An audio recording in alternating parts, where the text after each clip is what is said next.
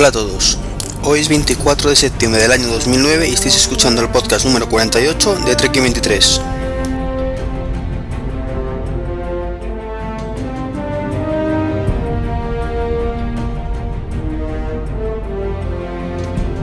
Bienvenidos una semana más, ya en este podcast número 48 y antes de, de empezar quisiera agradeceros a, a todos aquellos que, que, hayáis mandado vuestras felicitaciones, eh, por Twitter especialmente, porque el podcast anterior, bueno, pues supuso el primer añito de, este podcast, entonces bueno, es siempre muy agradable que, que, feliciten por estas cosas y especialmente, bueno, pues por, por este motivo en particular, ¿verdad?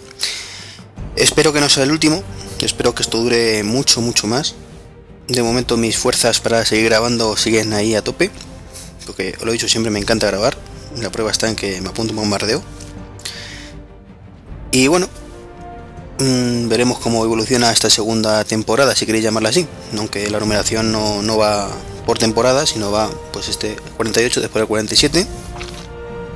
Y bueno, y también agradecer a, a todos aquellos que, que me habéis votado o que me estáis votando en, en bitácoras. En eso que ahora está de moda, que es un concursillo, bueno, un concurso, para, para elegir los mejores blogs y podcasts eh, de diferentes categorías. Entonces, bueno, no me he planteado nunca en ningún momento participar de forma activa, de forma activa en el sentido de pedir el voto y tener alguna expectativa más que nada porque sé que no tengo ninguna posibilidad hay que ser realistas ante todo en esta vida el pescado más o menos está vendido. Hay una serie de podcasts que siempre están arriba. Y, ya está, o sea, llegar a ese nivel sé que es prácticamente imposible, al menos sí por hoy. Y como blog, pues evidentemente no, no pinto nada porque sabéis que posteo poquísimo, ¿no? Entonces, bueno, aún así, me estuve mirando y resulta que, que estoy en, creo que el 37, una cosa así y la verdad es que es un auténtico halago para mi persona. O sea, ver que sin ni siquiera haber solicitado nada, la gente te, te está votando eh, en algún momento, en, algún, en algunas clasificaciones, me parece increíble.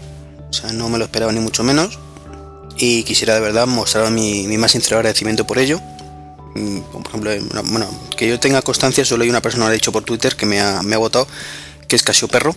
Muchas gracias pero a todos los que, que hayáis hecho de verdad lo agradezco de corazón, aunque insisto, no tengo ninguna expectativa de nada, por eso no en ningún momento no he puesto ni en el blog, ni he puesto el logo, ni nada, pero quede en el puesto que quede, mmm, desde luego es una gran alegría.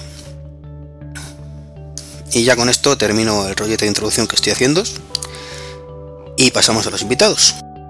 Esta vez son tres, aunque al igual que la semana pasada hay uno que nos va a fallar un ratín, ahora sí nos incorporará. Tenemos por un lado de nuevo entre nosotros a Mitch. Muy buenas noches. Hola, hola. Hoy llegas a tiempo. Sí. Bien, bien. El otro día casi por los pelos. Y a Lobo Red, o más conocido como Lobo en Red por, por el Doctor Cerote. Muy buenas. Muy buenas, ¿qué tal? Bueno, a mí ya es de sobra conocido, con lo cual no le vamos a hacer repetir la historia. Pero a ti por aquí no te conocerán demasiado, a lo mejor Además, mm, te estás iniciando poquito a poco en el mundo de los podcasts, pero como invitado, no te animas a uno propio. No, todavía no. Así que cuéntanos un poquito de ti. Pues yo empecé en la informática hace muchísimos años con un Spectrum, el 128K Smart 2. Eh, ya hice mis pinitos programando y tal, y al final, como no, acabé estudiando informática, ingeniería informática y al principio he de decir que los primeros ordenadores que toqué eran Apple, los típicos buzones que estaban en todas las universidades y demás. Y pues una vez que sales de ahí ya ves que todo el universo Windows es lo que domina. Pero bueno, gracias a mi mujer un día paseando por Catwin me preguntó qué, era eso y yo le dije, coño, pues, pues un Apple y, que para qué servía y tal. Total que a la semana siguiente había un MacBook blanquito en casa. O sea que es tu mujer la culpable. Sí, exacto. Realmente el Mac con el que estoy grabando, que es un MacBook Alu, realmente es suyo. O sea, el, el mío es el Mac mini pequeñajo. Qué poca vergüenza se lo quitas. Sí. Ve. Encima que se lo mantengo bonito y todo ordenado y limpito. Y vamos, eso es un poco un poco la historia. Al principio lo típico, cogimos el Mac, lo vimos y eso y se quedó pues para ordenador de sofá que llamo yo, que es el típico mientras estás viendo una película o cualquier cosa, pues mira el correo y demás, pero poco a poco vas descubriendo que, que hay algo más por detrás y que tiene muchas cosas que, que Windows no tiene. Y como se ha dicho muchas veces, no es lo que hace, sino cómo lo hace. Y a partir de ahí, pues podcast y todas esas cositas. Efectivamente, eh, a raíz de tener el iPhone también, yo miraba y decía, joder, ¿qué coño será esto de los podcasts? ¿Qué será? ¿Qué será? Pues empiezas a mirar, coño, iTunes, podcast. Joder, digo, si esto está muy bien, aquí gente de- que te habla de, de los temas que realmente te interesan. A ver, podcasting es de cualquier cosa.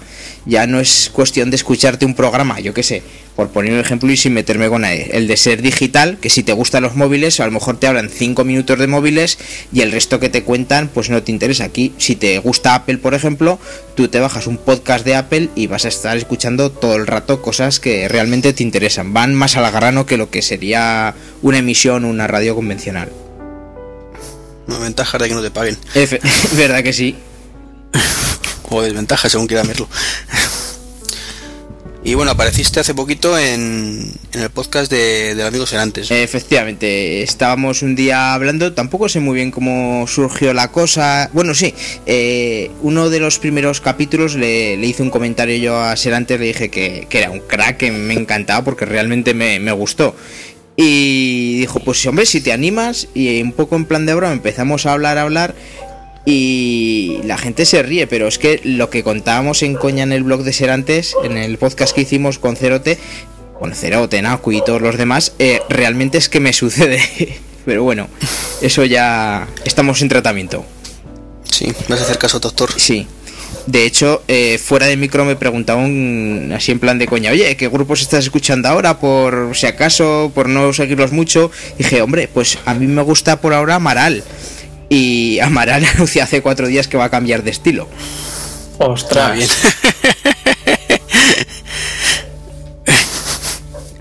La has hundido. Es muy triste, sí, lo sé. Pero bueno, lo importante es que no escuches nuestros podcasts. Mm, Pues mira, antes de conoceros a ninguno de vosotros, pues hice lo típico, buscar por Apple, añadí un montón, por suerte caí de los primeros en puro Mac, que yo he de reconocer que Flavio y Fede son, son una pasada. Eh, la forma de que en, que en que te cuentan las cosas, eh, no sé, lo hacen muy ameno, muy, muy divertido pues eh, dio la casualidad que sin nadie decirme nada yo fui añadiendo y, y los vuestros pues los sigo tanto el de Friqueando como de Trek 23 desde, desde los principios míos de, de oyente, por así decirlo. Vaya hombre, se agradece. No, hay muchos que, a ver, eh, yo me he suscrito a muchos podcasts que son muy famosos, no voy a decir nombres, pero bueno. eh, y le- Puedes decirlo, sí, no pasa nada. No, no, porque luego la gente se arma muchos líos mentales. No pasa nada. A ver, hay de todos, de los entre comillas buenos y de los entre comillas malos. Y los eh, me he suscrito, pues porque no te terminan de llegar. Está muy bien lo que dicen, pero en definitiva, tarde o temprano, yo creo que en el lapso de un mes, eh, todos los podcasts han dado ya todas las noticias, cada una desde su punto de vista. Y lo que tienes que hacer es buscar aquellos podcasts que te la transmitan mejor, que, que te lleguen más, por así decirlo. Porque te resulte más agradable la voz, más agradable la forma de comunicar. Al fin y al cabo, la noticia está ahí y son todas iguales. Sí, pero luego yo creo que las noticias las puedes ver. Yo creo que las ves antes en las páginas, porque muchos pues tenemos el lector de RSS y, y según van saliendo nos los vamos leyendo y eso. Pero no sé, yo por lo menos en, en el mío intento dar las, las mínimas noticias posibles. Porque mira, este podcast daba más noticias que. O sea, este podcast da un montón de noticias. Entonces, Iván lo cuenta mejor que yo, así que yo prefiero dedicarme a otra cosa. Pero si tú no grabas, jodido. Ya. Ah, ah, pero si grabase, pues. ¿Cómo vas a dar noticias si no grabas? Nos tienes abandonados. Joder. Eso- eso sí que es verdad, No grabo en el mío. Hace mucho, Que no, hace no, mucho tuyo, que no grabas. Yo le decía como- hace- Estoy como los actores famosos que van aquí de cameos. Ah, Yo le comenté a, a Triki cuando me dijo, ¿por qué no grabas un podcast? Y dije yo, ¿no sería mejor idea no tener un podcast y cuando tenga algo que contar, buscar un podcast que me, que me atienda? Que, es que, ¿ves? Esa es la idea buena. Eso es lo que yo quería ser de mayor, pero como de un principio no me hacían caso, pues dije, hala, pues me monto mi propio podcast. Ahí os quedáis. Eso es Ahí os quedáis, ¿no? lle- llevar la filosofía de Rafa Osuna un paso más allá. O sea, Rafa Osuna pide que le hagan el podcast. Eh, o sea, que le manden audios para hacer el podcast, lo monta él. Yo pido que me monten otros el podcast. Yo voy, digo lo que quiero y ya está. Directamente. Efectivamente. Bueno, eh, voy a meter al tercer invitado, Venga, dale. IR10. Javi, muy buenas noches. Buenas noches. Que llegas por los pelos. ¿Qué tal? llegué, llegué. Estaba previsto que llegara un poco más tarde, no pasa nada. Siento el retraso. Nada, hombre. Bueno, ¿ya conocéis a Javi o hay alguno... ¿Tú, David, le conoces? No, no, no nos conocemos. Javi, David, Loborred. Encantado. Buenas. Bueno, aquí en, en directo las presentaciones. Muy bien. Eh, bueno, ya, te- ya se nos hemos enterado un poquito de dónde sale aquí el amigo David. Mm, y a ti, David, Javi, te hemos visto últimamente o escuchado en, en tu propio podcast que llevas el piloto y un numerito que ha salido esta mañana, que está bastante bien. Además, Sí. lo está escuchando. ¿Pero cómo? ¿Sí? Muchas gracias. Dame la dirección, hombre. Ni lo Dilo, sabía. corre, dilo. Dilo, dilo. Dilo, dilo. Pues el blog es eh, irrecomendando.wordpress.com y el podcast se llama Irrecomendando y bueno, podéis encontrarlo en iTunes.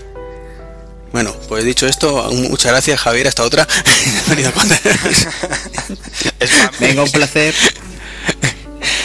bueno, pues eh, también estuviste en charlas hace poquito, Sí, donde además ya con... estoy... He, he iniciado mi, mi, mi periplo por los podcasts y la verdad es que me, me gusta que mucho. los dos pensamos que os íbamos a desvergar aquí en el mundo podcastero y venís ya con todo roto, no puede ser. Bueno, bueno, esto es una desvirgación en un podcast medianamente serio. Bueno, pobre, pobrecito David, antes... No, ve, a ver, si antes tiene podcast serios y podcast de coña. Eh, no es lo mismo sentarte y decir tres chorradas que sentarte e intentar dar, co- no sé, hablar de algo con argumentos. Bueno, bueno. Es que como me gustan ambos tipos, Sí, por, a mí también, yo por eso lo hice, porque yo en serio me lo pasé genial con ellos y fue una experiencia única. pues como vamos un poco pillar de tiempo para variar... sí, es que, bueno, tenemos poco tiempo y lo siento. ¿Os parece que empecemos con las noticias? Javi, tu presentación ha sido corta. Invitamos a, Vale, invitamos a todos a escuchar el iCharlas y tu podcast más que nada porque en iCharlas cuentas toda tu vida en Mac, que al principio cuentas un poco de todos tus equipos y tal. Que lo suyo sería que lo contaras aquí, pero por exigencia de guion, Bueno, muy rápidamente tengo un Mac Pro y estoy grabando desde él. Dios, qué envidia. y un LED Cinema Display también, Sí, y una pantalla de 30, sí. pero solo una, ¿eh? Solo Buah, solo una. Este es pobre. Pero bueno, tú, tú no conoces mis traumas, ¿no? Me estás haciendo polvo. Bueno, menos mal que el Mac Mini lo tengo conectado ya a un monitor Samsung de 42 pulgadas. Menos mal. Bueno, con eso ya eso cumple. Bueno, pues arranca el Simo. Bueno, arranca, ha arrancado. Hoy terminaba. Ah, ¿Habéis ido alguno? Mm, Pues la verdad es que no. Yo hace muchos años sí que cuando estaba en la universidad y demás sí que ibas al Simo más que nada a comprar, a, a ver novedades y sobre todo comprar pues hardware, cosillas. Pero yo por las noticias que he tenido es que hay mucho pabellón y todo desierto, que no, no es lo que era. Yo un poquito, un poquito igual. Yo cuando estaba en la universidad, pues es- estábamos deseando que llegara el Simo. Además tenías que, que ingeniártelas para poder colarte en las jornadas de, profesionales. Y bueno, al final te sirvió para comprar CDs y una tarjeta gráfica quizá en oferta de las tiendas más pequeñitas que eran quizá lo, lo más útil. Y bueno, y jugar a las consolas, que en aquella época nadie tenía una consola y coger una consola era como wow. Y la verdad es que me tocó trabajar un año en el Simo y le he cogido bastante manía y creo que si no me obligan no volveré a pisar un Simo en, en mucho tiempo. pero qué grandes que eran esos, esos años, ¿eh? Los que éramos, bueno, algunos eran más jóvenes y, y te colabas ahí los días de profesional porque eh, tu amigo tenía una empresa o había pasado el día anterior y pasabas tú y, y es eso, había ofertas especiales y todo eso, pero desde que hay internet y ya no presentan nada y, y es un fiasco, pues... De Yo todas creo- formas, Sí, sí. era un cachondeo eso, ¿eh? Sí, nosotros teníamos un grupo de demos, que yo fui escener muchos años, y nosotros, empresa a la que perteneces, dábamos el, el nombre del grupo de, de demos y entrábamos sin problema, nos hacían la acreditación y, y adentro. No, yo jamás he tenido ningún problema, vamos. Cuestión de, de mirar a la chica de recepción a los ojos, sonreírle y te lo daban. Joder. Si yo recuerdo con 14 y 15 años ir, o sea, y nadie se creía que yo trabajaba, evidentemente. Llegabas allí, no, sí, trabajo con mi padre. Ah, vale, pasa. Y que, y que todo el mundo diga la verdad. Y vamos a comprar las capturadoras de televisión que, que permitían ver el Canal Plus. Mm, Se te ha cortado un poquito. No, decía que íbamos a, a comprar las capturadoras de televisión, esas las del BT878, creo que era, para ver el Canal Plus. Que había una tiendecilla de Madrid que exponía y las tenía. Oh, qué tiempos. No, pues de eso no me enteré. Yo tampoco. Pues en esta edición han rebajado el número de pabellones, que os acordaréis que llegaron a ser 12 pabellones y varios puestos fuera, a dos. Uno para Microsoft y sus amigos y otro para no sé quién. Dos, solo dos. Sí, Sí, dos pabellones. Qué sí. fuerte. Qué Y- fuerte. Está, Y uno entero para Microsoft, o sea, nada. Microsoft, bueno, Microsoft y empresas Sí. asociadas. que son todas. Supongo. eh, ¿Ha puesto Apple este año? No creo. No no creo. No creo. No creo. Nos habríamos enterado, yo creo. Sí, Mm, No hace, no hace la Macworld, pues va a hacer el Simo, hombre. Sí. Sí, yo, yo tengo una amiga que trabaja en Apple y se comía el simo entero todos los días y, y la pobre acaba destrozada, así que me alegro que si no ha puesto Apple nada. Tampoco hoy en día. ten- tenemos todo lo que pueda poner Apple en cualquier tienda hoy en día. Sí. Tampoco. Sí, eh. No es como antes. Es que en general la feria como, como tal la ha perdido mucho, porque antes tú no tenías internet y no te enterabas de lo que había hasta que ibas a las ferias o comprabas revistas. Es que ahora Sony saca un portátil o HP saca una PDA y a los 5 minutos lo tienes en tu ordenador en el lector de noticias con 10 vídeos, 4 fotos y, y todo Sí. eso. Es que para mí las ferias están poco más que muertas. Y mucho, mucho antes de que salga la, la PDA al mercado. Tienes ya avancer de proyectos, cosas que van a desarrollar. Es lo que tú dices, Mitch, que, que las ferias ya son un poco un sinsentido. Y el SIMO especialmente, porque es que a ver, otras como el CES a lo mejor pues todavía presentan algo importante las empresas, novedoso. En el SIMO ya está toda la cosa metida. En el Simón estaba haciendo la presentación mundial del Windows 7. Sí, después de que todo el mundo que quiera Windows 7 tiene su presentación en casa desde hace tres meses. Sí, efectivamente. Pero Pero es que a mí me han dicho, oye, ¿te, te, te vas al SIMO que van a hacer la presentación de Windows 7? Digo, mira, yo tengo una presentación privada ya hace tres meses en casa, Mm. siempre que yo quiera. Y veo todas las novedades. Tienes que haber dicho no, porque primero no uso Windows. Y dos, es que sí lo uso. me Todavía uso. Windows un ordenador. Mal, mal, mal. Es un PC, ¿eh? Yo he abandonado ¡Tío, Windows hasta en el puta! trabajo. No, hombre, dejarle pobrecito mi, mi PC con lo bien que le trato. Y todavía responde ahí. Yo he de reconocer que el Windows lo uso.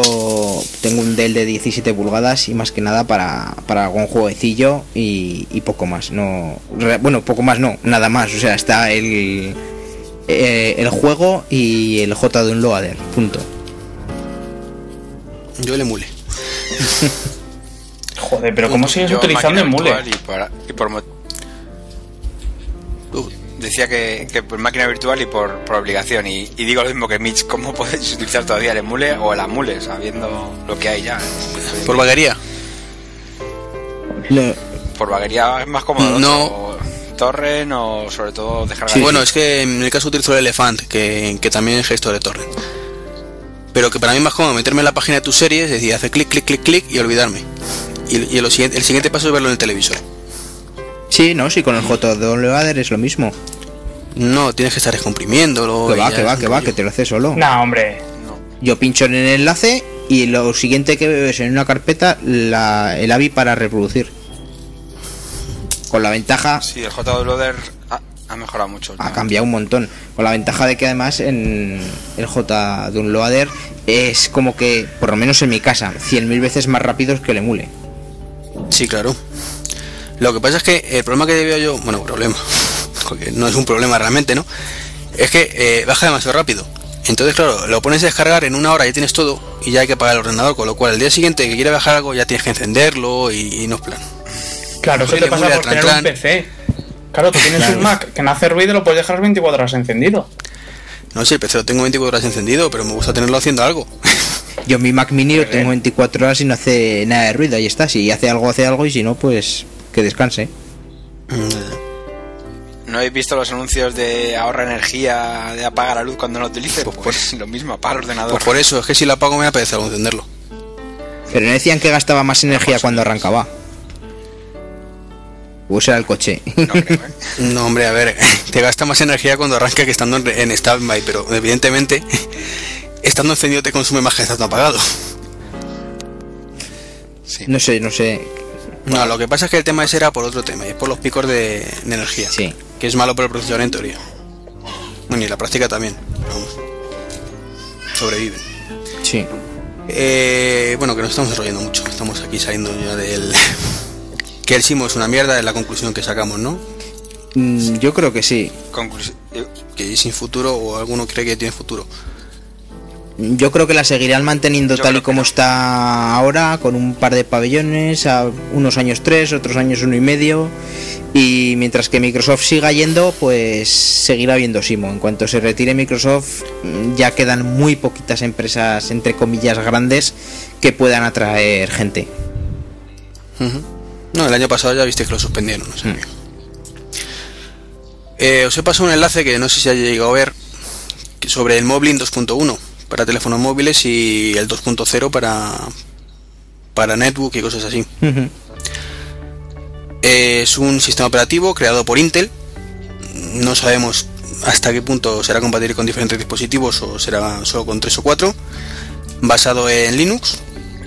Y que al menos a mí me ha gustado muchísimo. O sea, el- pondremos el enlace para que quiera ver el vídeo. Pero me parece que es un sistema operativo mm, bastante rápido. Y que para netbook puede ser bastante ideal. ¿Opiniones? Yo he estado viendo el enlace que pusiste, he estado viendo también vídeos, he mirado un poquillo. ¿Y qué quieres que te diga? A mí me parece que se parece a, a lo que viene a ser Android, a lo que es el, el Symbian, que sí, que son muy bonitos, tienen muchas eh, características innovadoras nuevas, pero mm, no termina de tener fluidez.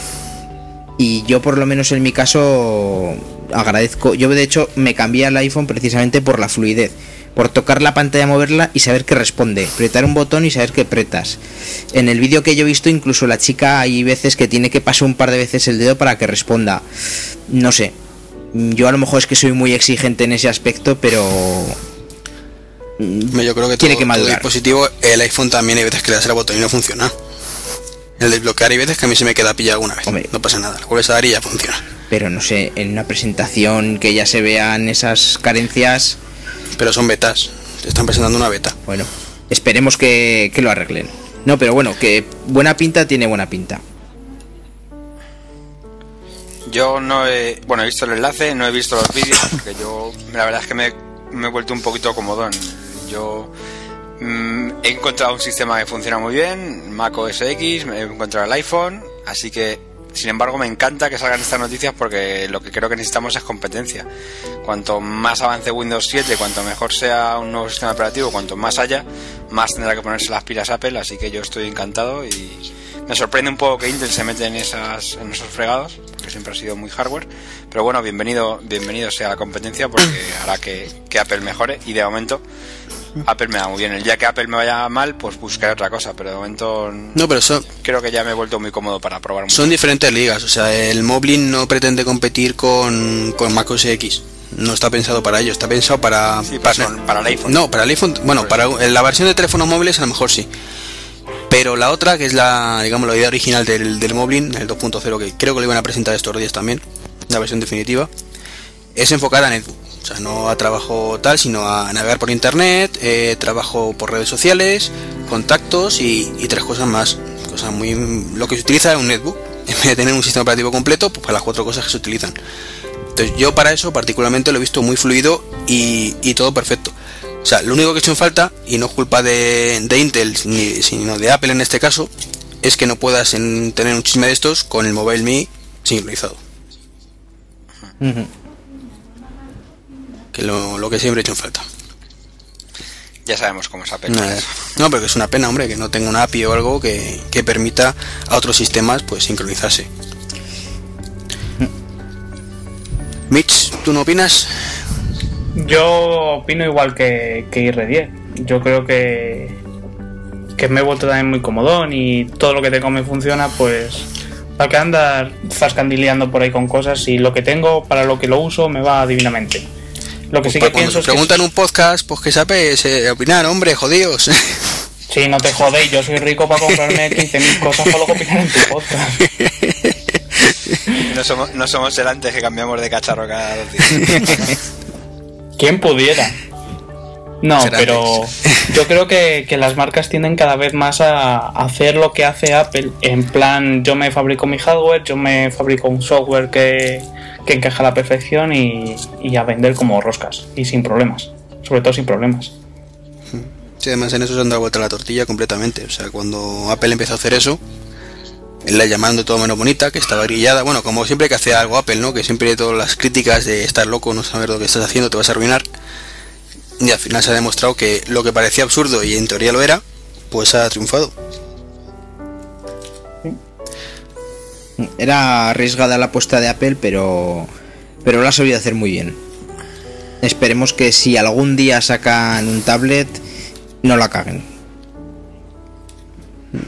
Hablando de tablet, que yo, que yo lo escucho en todos los podcasts, todo el mundo, mm, yo creo que no va a salir y no le veo nada útil. Yo no sé, no sé qué opinéis, pero no sé, yo estoy un poco Yo- harto de tantos rumores del tablet y de tanto marear la perdiz con el tablet y no le veo hueco. Es que no creo que, es que al final es un poco de competencia al MacBook Air y al iPhone, es que no tiene sentido. O no, no- porque precisamente la siguiente noticia, que yo sé que, que David está deseando comentarla, es sobre un supuesto tablet que ahora se llama Booklet que de Microsoft que tiene una pinta estupenda que se llama Courier como esa fuente tan maravillosa que hay en todos los sistemas Windows Eh, básicamente consiste en dos pantallitas táctiles de 7 pulgadas multitáctiles si no habéis visto el vídeo miradlo en un momentín para que os situéis Es impresionante. y promete Sí, yo lo he visto, es, es alucinante. Muy bonito, pero lo mismo que te he dicho- lo mismo que he dicho antes. La verdad es que tengo, tenemos las necesidades bastante cubiertas y, y no sé, yo por ejemplo tengo una letra fatal, horrible. O sea, creo que sería incapaz del el cacharro reconocerme, la, por ejemplo, cuando escribe en el navegador la dirección de para que vaya el navegador. Yo, vamos, a mí no me entendería seguro y creo que ese tipo de cosas es difícil de, Te- de calibrar y que luego te- pues te digo, Pero bueno, es una por mi idea. experiencia con los UMPC que tiene reconocimiento de, de escritura que sorprendentemente funciona de puta madre Ah. y perdón por la expresión A mí no me pillan ni una, ¿eh? Y yo tengo una letra asquerosa. Yo me acuerdo cuando tenía la primera spam, ¿os acordáis? Que había que escribir en el huequecito ahí y era horrible escribir, horrible. Nunca me, nunca me reconocía las letras. entonces tú y le ves poco futuro al tema ¿no? No, no, a mí me encanta. Pero. Y, y puede tener futuro, la verdad es que es, es chulísima. Yo. El problema que veo para, para mí personalmente, ya te digo que me encanta, el vídeo ha sido alucinante, es que al final es casi como una carpeta y yo creo que la destrozaría, se me caería, un día se me perdería. Algo tan pequeño, está justo en el punto en el que va a ir con, con los papeles y un día se te cae y se- lo veo demasiado frágil un tamaño intermedio que no es ni el portátil que sabes que lo tienes ahí y que vas con cuidado y ni el, ni el móvil que lo metes en un bolsillo. Está ahí justo en el medio en el que yo seguro que me la cargo en, en 15 días. Yo creo que eso es su principal ventaja, ¿eh? el tamaño, que no es tan aparatoso como un portátil ni tan pequeñito como un móvil.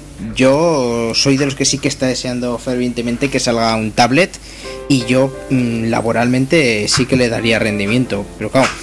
eh, yo por ejemplo lo usaría para cuando voy a ver a algún cliente eh, aparte de poder anotar cualquier cosilla así al azar pues por ejemplo para enseñarle fotos yo me dedico al equipamiento comercial pues le podría sin ningún problema ir enseñando fotos eh, directamente pasándolas con el dedito como si fuese un iPhone, pero en grande.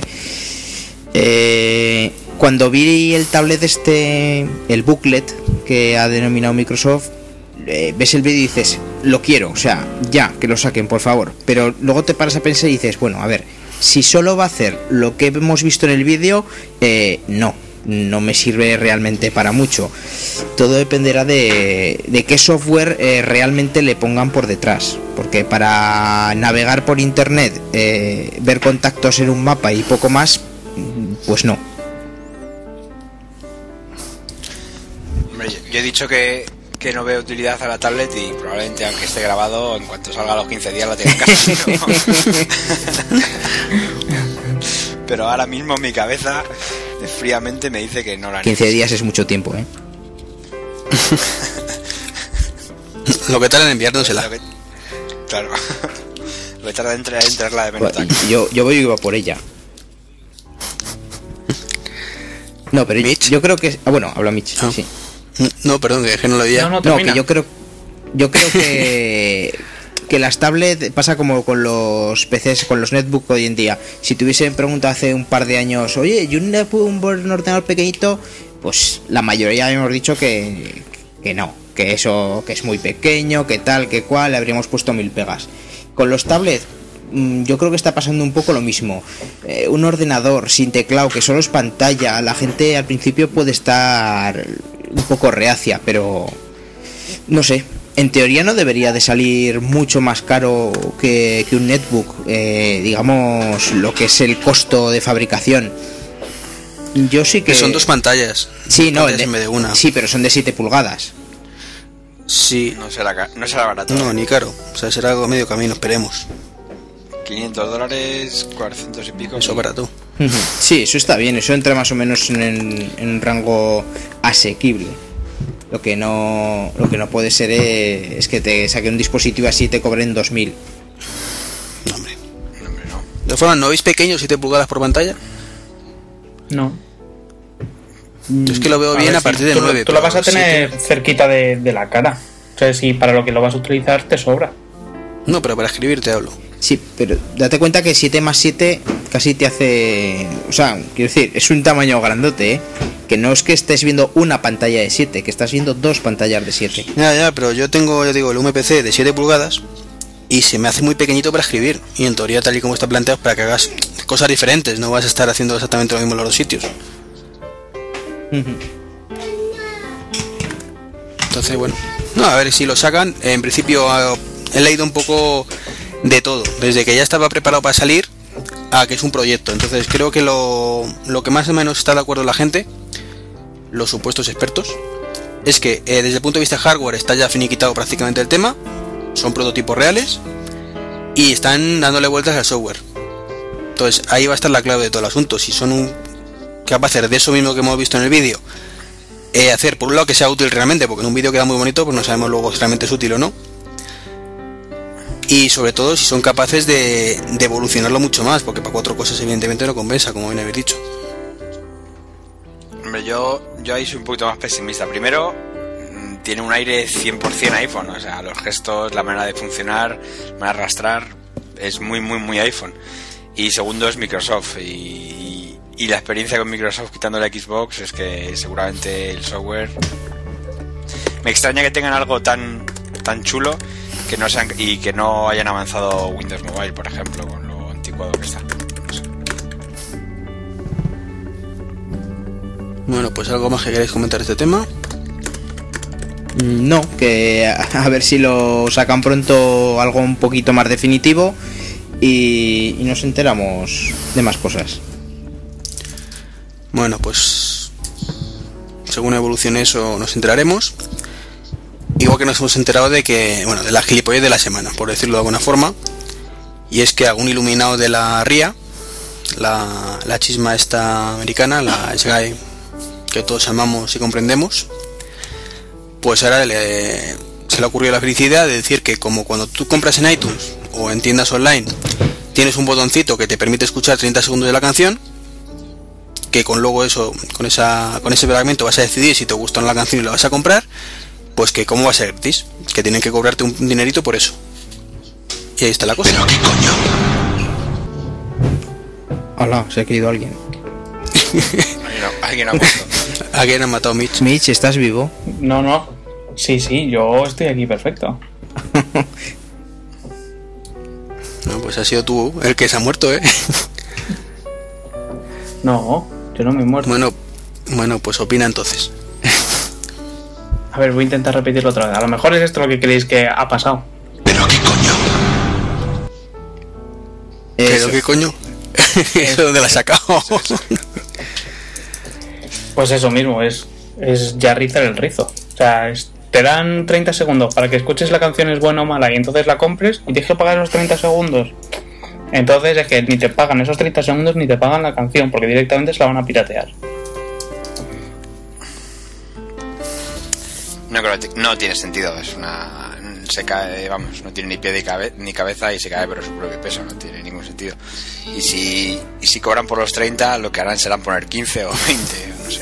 No tiene, vamos, yo creo que eso no saldrá jamás a, a- vamos, iTunes se tiene que negar, si no se les trata el negocio.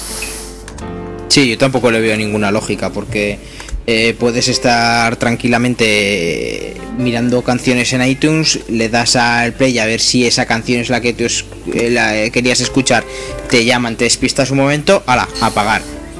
Es que no tiene ninguna lógica, vamos. Pues Pero bueno, es que las cosas son así. Esta gente lo único que quiere es trincar, trincar, trincar. Estamos en crisis. Sí, sí, no, yo te digo una cosa, eh. Yo soy de la ría y yo te hago pagar por 30, por 10 y por 5 segundos. Pero una cosa es que, que si lo haríamos estando en la situación de ellos y otra cosa es si es lógico. Y yo pienso que... No, tú eres de la ría y yo creo que no serías tan obtuso como para pensar eso. Bueno, también es verdad, pero... pero bueno. No, pero aún así yo creo, yo creo que es una chorrada, porque al final es como si te quieren cobrar cuando por una demo de un programa o de un orden- de un de un de un videojuego. Al final lo que está haciendo gracias a esa demo es que te, la- te lo compres o no te lo compres. Si a mí no me dan la posibilidad de probar algo, seguramente no me lo voy a comprar. Entonces, no sé, yo creo que es tirar piedras contra su propio No recuerdo que Yo- Microsoft con Vista de lo todas hizo. ¿eh? formas, yo de todas formas estoy seguro que, que Apple con, con las cosas raras que tiene y todo, pero esto no lo va a permitir. Estoy seguro que, que va a renegociar esto como sea si es verdad y, y no lo va a permitir meter en la iTunes Store porque ellos son los primeros que le verían la pérdida de dinero al negocio. Mm, Yo supongo que la forma de renegociar que tiene es decir, ¿cuánto queréis cobrar? ¿10 céntimos? Mira, no lo cobramos si subimos 10 céntimos la canción. Hombre, lo si lo hacen lo harán así, porque es que si no es absurdo, pero es que es que es ridículo, o sea, es ridículo que la gente sea tan obtusa, como digo, o sea, tan... Si es que es tirar piedra sobre ti- tu propio tejado, si es que... mm, ¿Qué vamos a decir? Ya, Si y es que no. Lo siguiente que les queda es decir que ahora van a cobrar en función de la duración de la canción. Claro, no puedes pagar un euro por una canción de Calla, 5 minutos cortamos esto que le harás ideas. que lo mismo por una de 12. Tengo, tengo más ideas y también te pueden cobrar por una canción que se reproduzca solo 10 veces o 15 veces. o- También, también. Claro, sí, o por, sí, número de, o por número de guitarristas, ya que estamos, es que. Efectivamente. No es lo mismo una orquesta que trabaja un mogollón de gente que un solo de guitarra de un tío. Bueno, vamos a callarnos que, esto, que estos podcasts los carga el diablo, lo escucha las GAE y la hemos liado. Bueno, pues lo que puede pasar es como pasa ahora cuando escuchan, como dices tú, lo- los podcasts, que, que tomen nota y mira lo que está pasando en Francia y también van a topar nota seguramente. Y es que la ley francesita de los cuyoncetes, pues la han aprobado al final. Y en 2010, todo el que se baje por P2P le van a cortar internet. Bueno, Así que nada, esperar a ZP que, que copie con lo que le gusta de él estas cosas. Pues es que es, no, es una pérdida de negocio simplemente para las operadoras, que es quienes realmente le sacan partido a ello. El- la SGAE francesa seguirá ganando lo mismo, porque quien se baja 500 películas no va a pasar a comprar 500 películas, ni 500, ni 50, ni 10, ni una. Y las operadoras van a ser quien realmente pierdan y presionen para que esto lo quiten, porque son ellas las que se benefician. Si no, a ver, ¿de qué va a haber tanto ADSLs y luego no te bajas nada? No, y además, que es que si no te puedes bajar por P2P, la gente se buscará las historias para bajar por otro tipo de, descargas. Y es que al final, quien hace la ley hace la trampa, y al final, eh, por, por suerte o por desgracia, funciona más rápido el, el pirateo casi que, que las medidas. Fijaos, vamos, en todo lo que aparece rápidamente ya está, sale el, jailbreak, sale una nueva versión y a los dos días ya está como, como hace el jailbreak. Es, yo en ese sentido estoy bastante tranquilo porque aunque lo copien, al final tendrás que... Para nosotros sobre todo, que somos un poco tecnológicamente avanzados, no tendremos muchos problemas. Quizá si meta un poquito el miedo en el cuerpo alguna gente, quizá vayan por los tiros, más por meter el miedo que porque luego hagan efectivo, porque es realmente difícil demostrar quién se está bajando, cómo, te castigo a ti, castigas a tu número de teléfono, castigas a la familia, sin internet, no sé, me parece un poquito casi de niños. Castigado eh, 15 días sin internet porque te has portado mal, no sé, un poco triste. No, pero Dicen que, el problema... en Inglaterra ha funcionado, pero bueno. Sí, pero el problema es que eh, ellos no tienen que demostrarte que te has estado bajando cosas, sino que tú tienes que demostrarte que no te has bajado cosas. Eso es eh, una de las partes fundamentales de todo este follón, que es que tú puedes tener el P2P porque, yo qué sé, imagínate que trabajas en un estudio de diseño, tienes 100.000 dibujos en tu carpeta, te pones un servidor de mule privado y tú desde tu casa te bajas cositas porque te dé la gana hacerlo así. Pues simplemente por estar transfiriendo con P2P te pueden coger y denunciar y realmente estás transfiriendo contenido legal o estás bajando libros de libre distribución, música Creative Commons, que, realmente lo puedes hacer, o sea que el P2P no es única y exclusivamente para contenidos, eh, por así decirlo, prohibidos. Y el problema es ese, es que no hay presunción de inocencia. A ti te pillan que has estado teniendo un tráfico P2P elevado, a ver qué consideran ellos elevado, y automáticamente denuncia. Pero la denuncia es a una persona, a un usuario, a, la línea de teléfono. ¿A qué? Exacto, sí. Y lo bueno es que te cortan el acceso a Internet, pero durante el tiempo que dura el corte de Internet estás obligado a pagar el Internet. Es ridículo. Sí, porque, por ejemplo, eh, unos padres tienen un hijo, el hijo es, entre comillas, piratilla, se baja películas, los padres no se enteran o no saben enterarse, porque hay padres que, que ven un ordenador como ven una patata, que no ni lo necesitan ni lo quieren entender. Y de repente les llega una carta de señores que les cortamos el teléfono porque su hijo se está bajando cosas. Y ya la repanocha será como tengas contratado un plan tipo un trío de imagenio ya vamos, porque tu hijo se baja en películas, te cortan la televisión, el teléfono, internet y encima lo tienes que pagar. No, tiene lógica. hay una cosa que es cierta y es que cuando te vuelvan a poner internet, le corta luego a tu hijo como se acerque. Sí. Eso sí lo van a conseguir, pero por lo demás, es ridículo. Yo, a, riesgo de meter la pata, estamos en España y eso es imposible que sean capaces de hacerlo. Que va a unir el el Guardia Civil con el tricornio a, cerrarte la línea, no sé. Yo lo veo, lo veo poco factible llevar a cabo y ya te digo, yo lo veo más como una medida meter miedo disuasoria que, que como algo que realmente lo vayan a ejecutar, a no ser que bueno que tengas una línea conectada a los 24 horas y con un ancho banda brutal, vamos, o sea que si yo me conecto por la red del vecino que la tiene abierta por wifi, me bajo y conecto el charla, o sea, el, el, subconsciente, el, el, el emule y y ya le quitan las líneas. Que es no, pero es que eh, imagínate la gente que tiene una fonera que la tiene abierta. O sea, tú tienes un vecino que tiene una fonera, vale, te va a ir lentísimo, porque el ancho de banda que dejan abierto es muy pequeño, pero bueno, tú lo pones, ya le llegará la multa al vecino. Es que, no, de verdad que es que son cosas que no tienen ninguna lógica.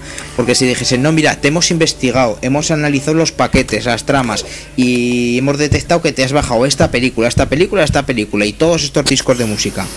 Vale, con algo en la mano, puedes decir, pues mira, sí, me habéis pillado, sois unos cabrones, me habéis pillado, pues oye, a pechugo.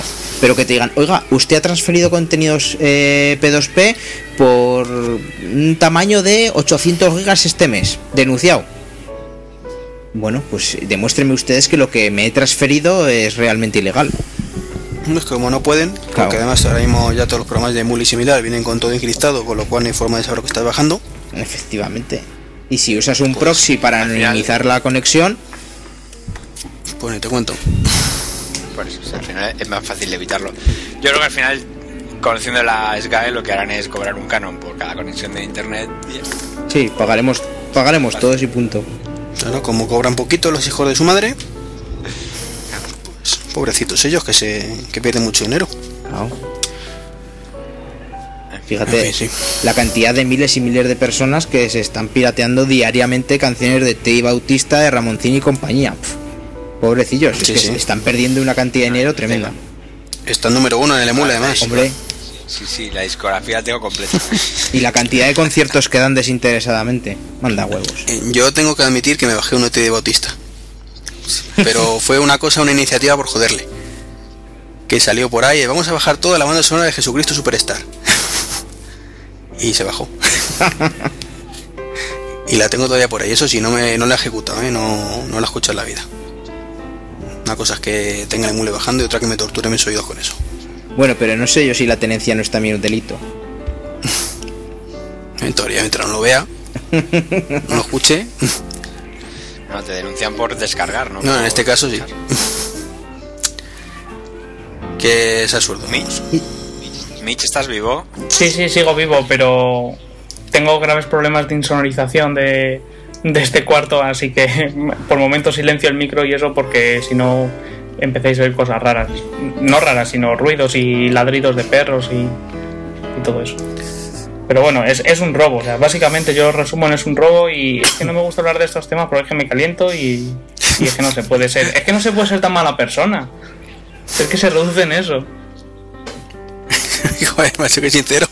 Mala persona. Coño, es, es que es verdad, es que eso es de ser malas personas. A ver, eh, los ejemplos de que van a un bar y están escuchando la radio o están escuchando música y le meten el puro. O en el salón de bodas, que cuando te casas tienes que pagar el canon. Pero ¿qué es esto? O sea, es que es increíble a los, a los puntos que hemos llegado. Que ojo, que la SGAE puede pedir lo que quiera, que está en su derecho a pedir lo que quiera, pero es que la culpa es de quien se lo permite. Sí, sí. Es que culpa del gobierno, a mí no me gusta hablar de, claro, es que a mí no me gusta hablar de esto porque es que me caliento mucho porque porque ellos no hacen nada, lo único es que viven del trabajo de los demás y luego es vergonzoso que, joder, estoy gritando demasiado. Es vergonzoso que que del 100 del 100% de, de la cuantía de- del canon a lo mejor va un 10 o un 11% a los artistas, que es quien se lo ocurra. Y luego la SGAE tiene patrimonio, se invierte ese dinero escucha, en bolsa. perdona, y- va un 10% a Bisbal. Que, que, que no necesita, va Bisbal y compañía. Que a, a Currito, que está ahí vendiendo cuatro discos de mala forma y viendo los conciertos, encima no recibe ni ese 10%. Pero que, que eso de que no lo necesita es lo de menos. El, el hombre vende muchos discos, genera ese dinero, sí, pues que se lo den. A mí me parece perfecto. A mí me parece que si te cobran un canon por piratería a David Bisbal, le den el 100% a David Bisbal, que es quien está perdiendo dinero. David Bisbal, su discográfica o quien sea. Lo que me parece increíble es el dineral que se está llevando los GAE por no hacer nada. Es que no hacen nada. Lo único que hacen La- es tocar las pelotas al personal. La SGAE en teoría no debería tener ni un puto duro, así de claro, porque todo lo que recaudase se lo tendría que repartir a los eh, poseedores de, del, digamos, de la obra eh, musical, de la película o de lo que sea. Pero es que voy más allá, es que el SGAE es, es una sociedad privada. O sea, ¿cómo te Sí, puede sí, poner eso- aquí un eso- canon eso ya es una escandaloso. privada? O sea, un, un impuesto Es que es increíble, es que eso yo no lo he algo visto del nunca. país que lo gestione una entidad privada, eso no tiene lógica. Yo creo que el tema de las GAE estamos todos calentitos y, y lo que me extraña es que nadie haya, haya iniciado acciones judiciales porque estoy seguro que el canon es completamente ilegal. O sea, a mí el canon una canción, el canon un disco duro es que en un ordenador es que vamos, yo cuando compro compras un ordenador y al lado te pone canon por separado dices no puede ser. Eso soy si se va a los tribunales estoy seguro que eso es eso se gana. Lo que pasa es que supongo que nadie al final dice va por dos euros. Claro, es que, uno- es que de ahí, claro, es que de ahí es lo que digo, que es que es de ser mala persona. O sea, eso no es de ser hijo puta. Es que es de ser, no sé, es que me parece una pasada. No, Pero a ver, es inteligente que no, pero en es- este país es ser mala persona. denunciar. El problema es que en este No país sé, es muy es que- complicado llevar una denuncia a buen puerto. O sea, necesitas, tienes que gastar un pastón en procuradores y no sé qué, y nadie va a poner el culo por dos euros, como bien decís.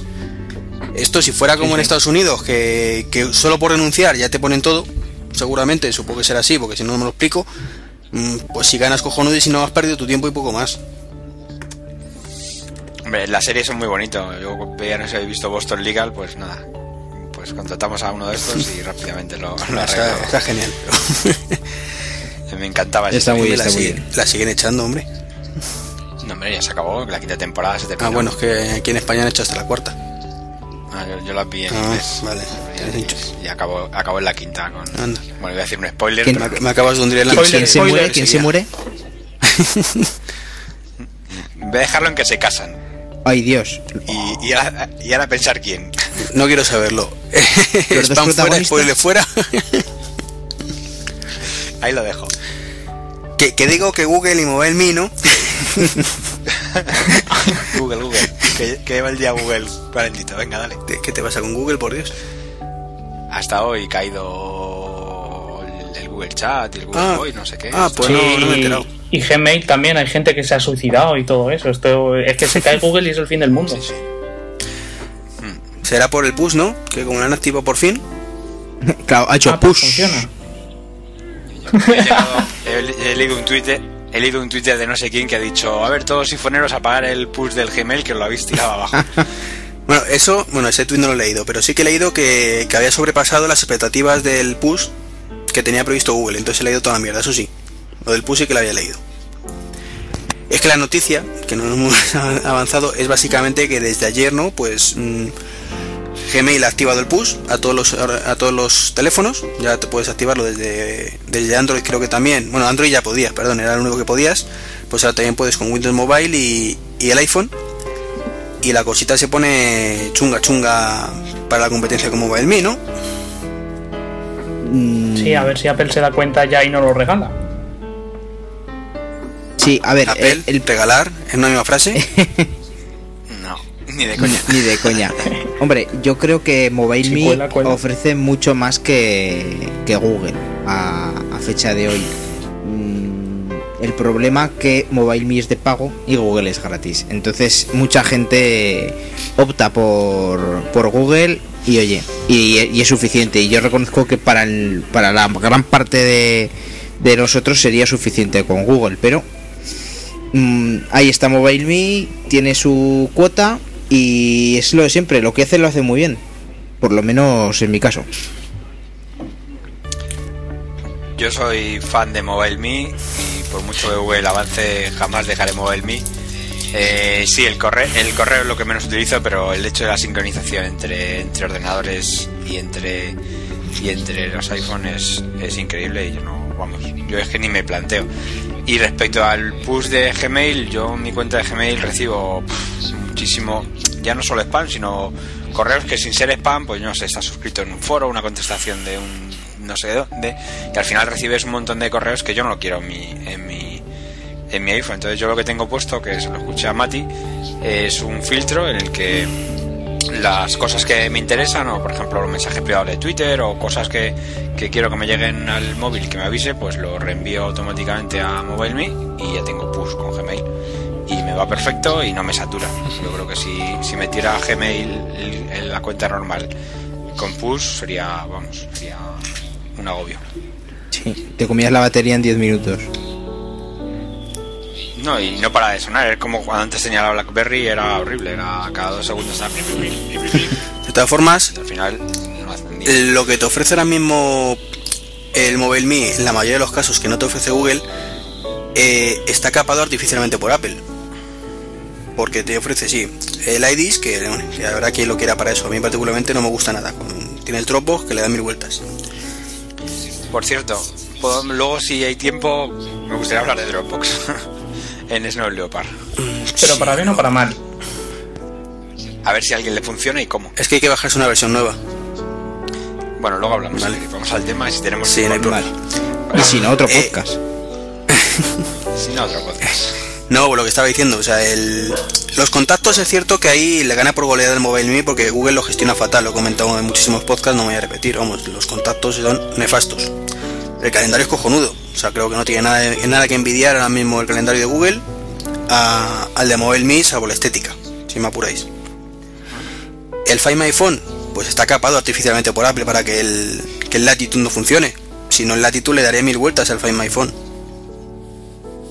O sea, no sé si habéis probado el Latitude. Mm, Yo no he llegado a verlo. yo tampoco. es que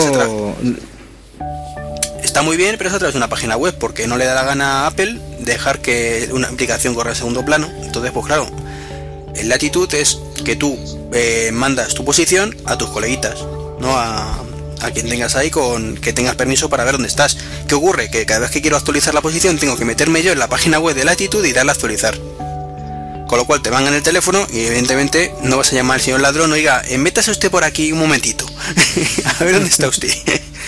Eh, la auténtica utilidad podría ser eso, que es cuando en otros sistemas han encontrado móviles así, de oye, fulanito, mírame dónde estoy, que, que me han al teléfono. Eh, aquí tienes el Find My Phone, vale, pero solo sirve para eso, no sirve para dónde están los colegas ni nada. Entonces, está más limitado.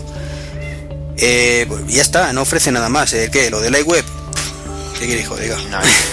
Yo, yo sinceramente pago MobileMe, además de una cuenta familiar, la tengo repartida por, por gente alrededor y lo seguiré pagando única y exclusivamente por, por la sincronización. El correo podría vivir sin él, la, el calendario ya veríamos, pero el tema de la sincronización total entre los ordenadores, Sí, sí. Hay, hay cosas que alucinan. O sea, llegas, entras en, en tu página, aquí en, en el ordenador, en una página web y llegas a. Y metes tu contraseña, usuario, lo guarda y cuando llegas al, al otro ordenador, en el portátil, ya lo tienes metido en el buen password o en cualquiera y dices, madre mía, es que es la comodidad total. O sea, yo pago por esa Sí, sí, comodidad. sí, estamos de acuerdo, pero que hay alternativas que funcionan igual. Igual no. Pero, Eh, insisto, no funcionan igual porque las capan para que no funcionen igual, pero mm, perfectamente podrías sincronizar, de hecho puedes, los contactos de tu agenda con Google Mail, o sea, con, con Google Contact o el calendario, que eso no lo hace, no sé por qué, con el de Gmail. Sí, pero está- ya estamos en la misma. Es, tienes que montarte una historia. No, ya viene por defecto en el Leopard.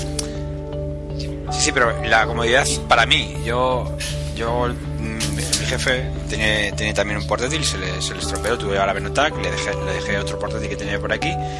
Y la comodidad es simplemente llegar a abrir una- un nuevo usuario, decirle que tu cuenta de punto .mac es esta y que todo vuelva a tu ordenador, que tu, tu correo automáticamente lo tengas con tus reglas, con todas las carpetas, que tengas tus contactos, que tengas tu calendario sin tocar nada. Yo te digo que se podría hacer de otra manera, podrías conectarte, pero yo, mira que soy informático y que toco un montón de cosas, pero ya Sí, sí, que las cosas que funcionan bien y que solo tienes que darle un botón y que funcione, ¿para qué meterme en más líos? ¿Que eso me cuesta 100 euros al año? Pues son 10 euros al mes, que es pues que sí, que sí. tampoco la comodidad que tengo y la tranquilidad de tenerlo todo.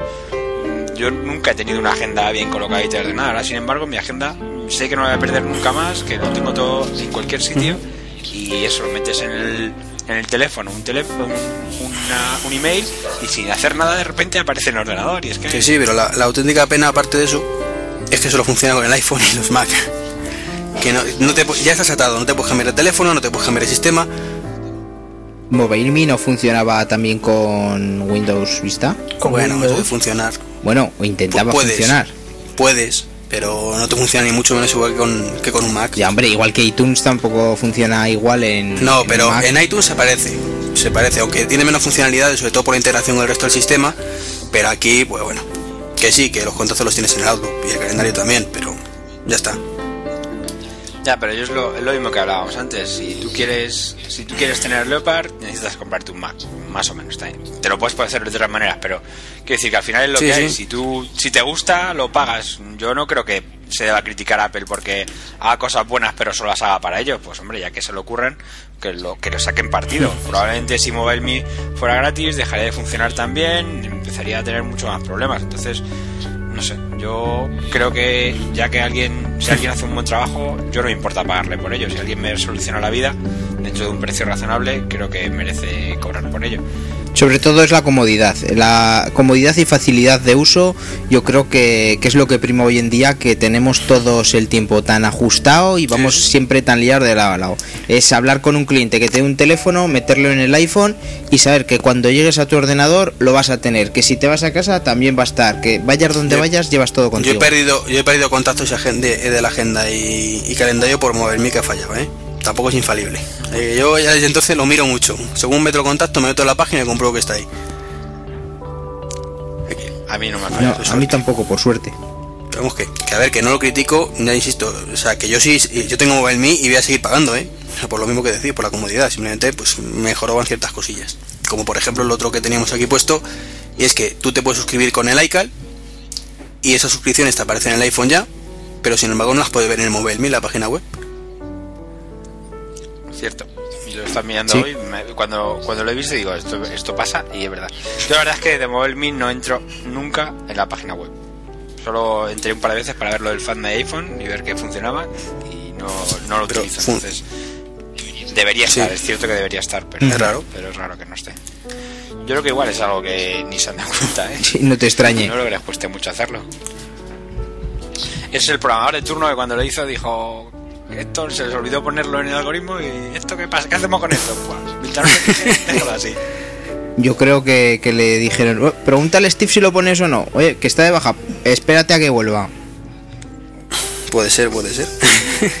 no, yo creo que es eso, que como la gente al final, lo que digo, yo por Google, igual, cuando utilizo Google siempre lo utilizo con el mail, entonces no, entro nunca a la web. Pues allí, si, todo el mundo utiliza MobileMe desde el iPhone, desde el mail o desde, desde iCal, pues que ni te das cuenta de cómo está la interfaz. La presentaron el primer día para que pareciera bonita, pero yo creo que fue más un lavado de cara que. Hombre, de vez en cuando modifican algo, pero vamos que es cierto que es un poquito absurdo que no, no está ahí.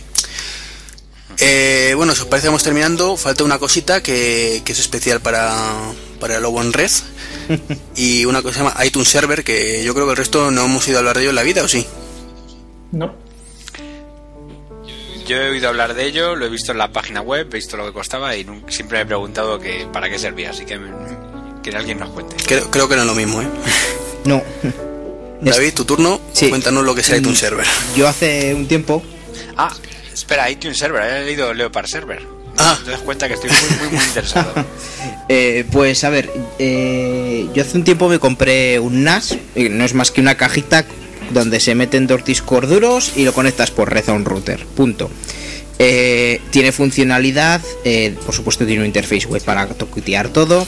el que yo os hablo es de la casa Conceptronic, el CH3S NAS.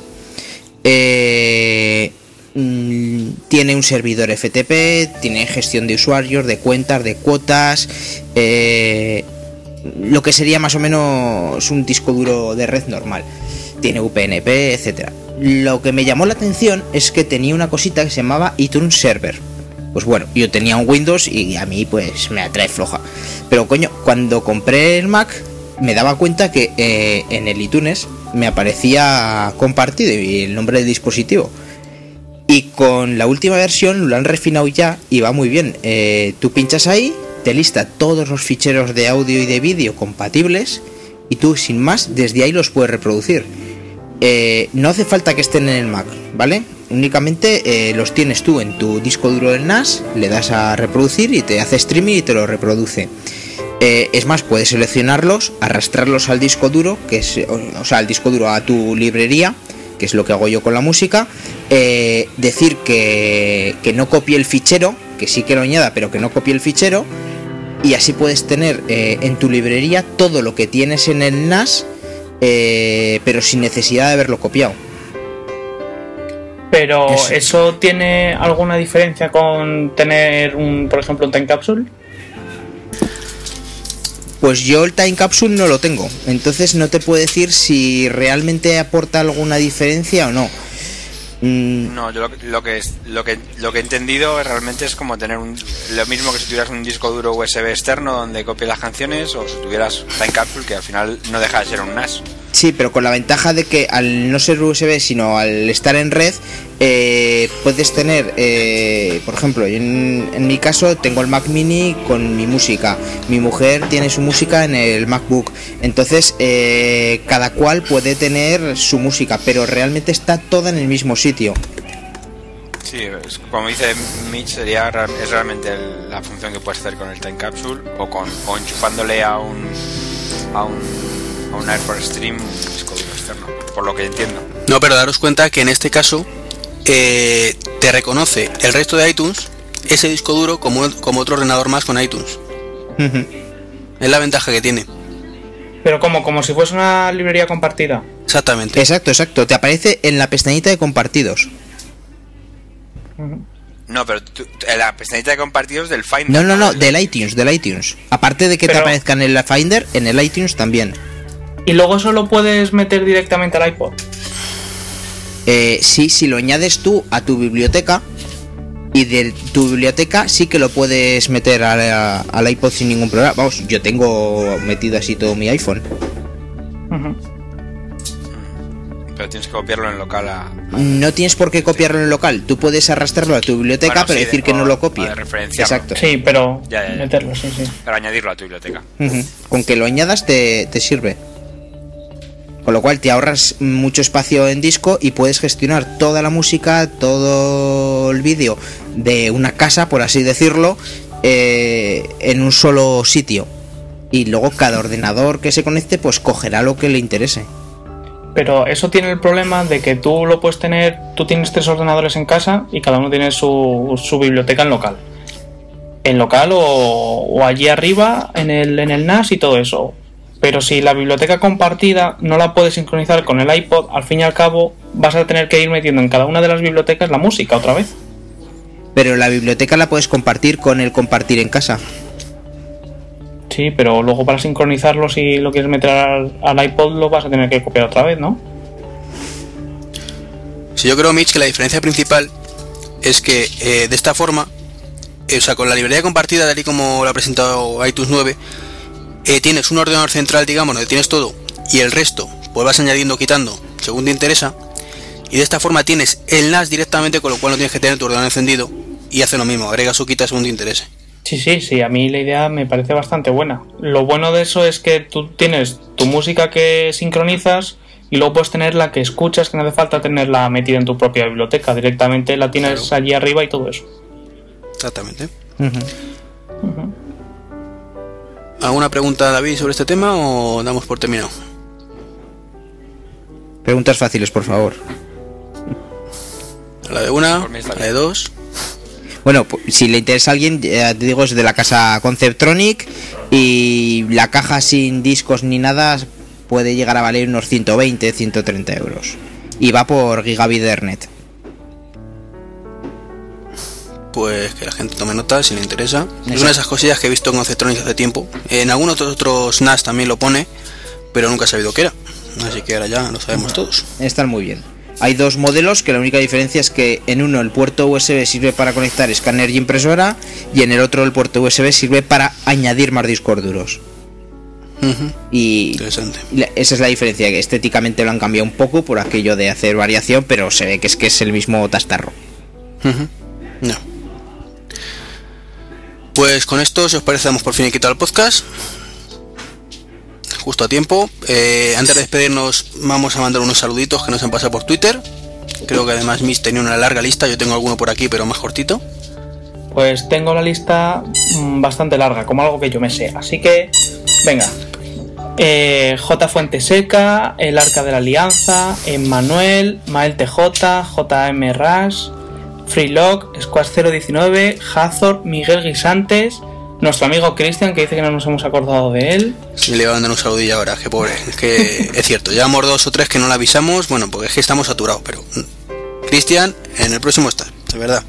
Y vamos a ver si engañamos a Fede para otro también que te vengas. Eso. Y si no estás, avísame que yo te llevo. La Naku, Osimar y Aurimoy.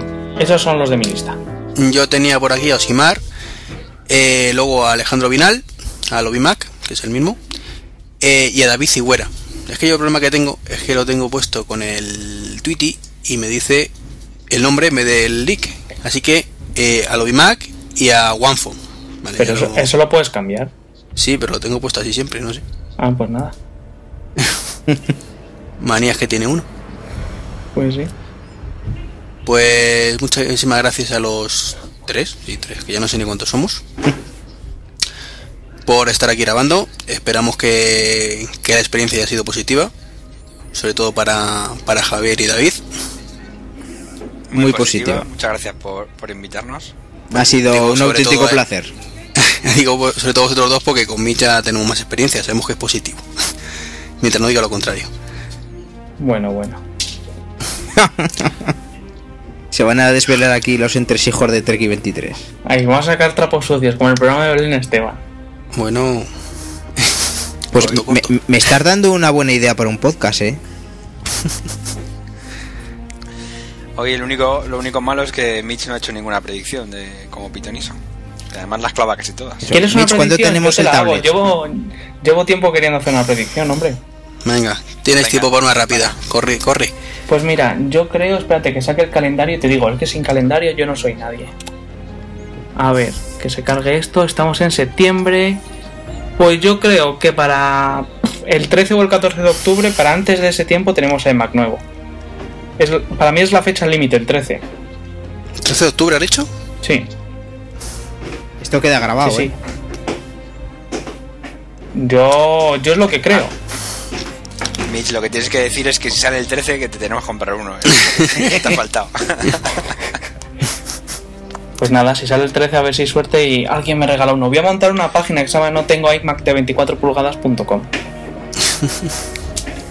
Yo quería Mira, montar como el de... esta- No tengo MacBook de 18.000 euros.com.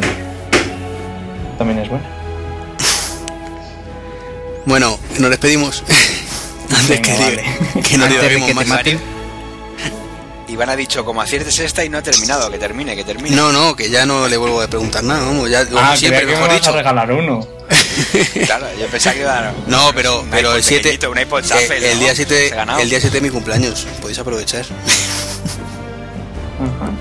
Ah, pues aprovechamos, nos acercamos y nos invitas algo. Eh, eso, eso, eso. Justo. Bueno, eh, a ver, por orden de llegada, ¿quién ha sido el primero en llegar para despedirse? Yo, Mitch. yo. Tú, pues venga. Pues bueno, a mí ya me conocéis, así que el Twitter es guion bajo MIGH, la página es y encantado como siempre de estar con esta gente. Lobo. Eh, bueno, pues mi nick es Loborred, eh, mi Twitter es Loborred, mi dirección de correo es loborred.gmail.com y no tengo blog, no tengo podcast, pero encantadísimo de, de estar siempre con vosotros. Joder, macho, qué, qué bien te lo tienes montado. Es que yo me lo tenía que haber montado así, es que fui un paro.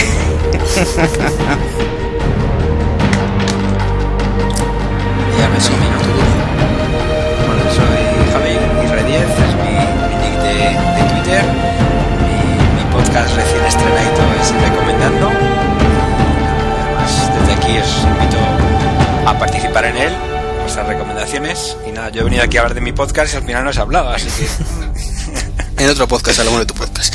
es broma, es broma. No, pero la, la- la pena es que como íbamos un poquito pillados no hemos podido presentarte en condiciones. Te dejamos que te despidas como Dios manda. No, no, ya está, ya está. Hasta luego. Bueno, pues conmigo ya lo sabéis, treki23.com la página, treki23 arroba gmail correo, o arroba me también correo, o en Twitter treki23. Es que, que poco originales somos todos, lo digo siempre. Eh, tampoco es cuestión de complicarle la vida a la gente. También es verdad. Con lo que cuesta encontrar un nick luego para, para estar cambiándolo para cada caso que te hagas. A, a mí me pasó que mi nick realmente no es Loborred, es Head. Pero claro, al tener tres letras, o estaba pillado en todos los sitios o te piden un mínimo de cuatro. Tan jodido. Sí. Un día habría que hacer un especial de preguntar a la gente por qué tienen su nick o su Twitter con eso. Es bastante divertido. Seguro que hay más sorpresas de las que esperamos. Sí. Pues nada, nos escuchamos en el próximo. Muy bien. Muy bien. Un placer, Adiós. lo dicho. Adiós. Hasta luego. Adiós.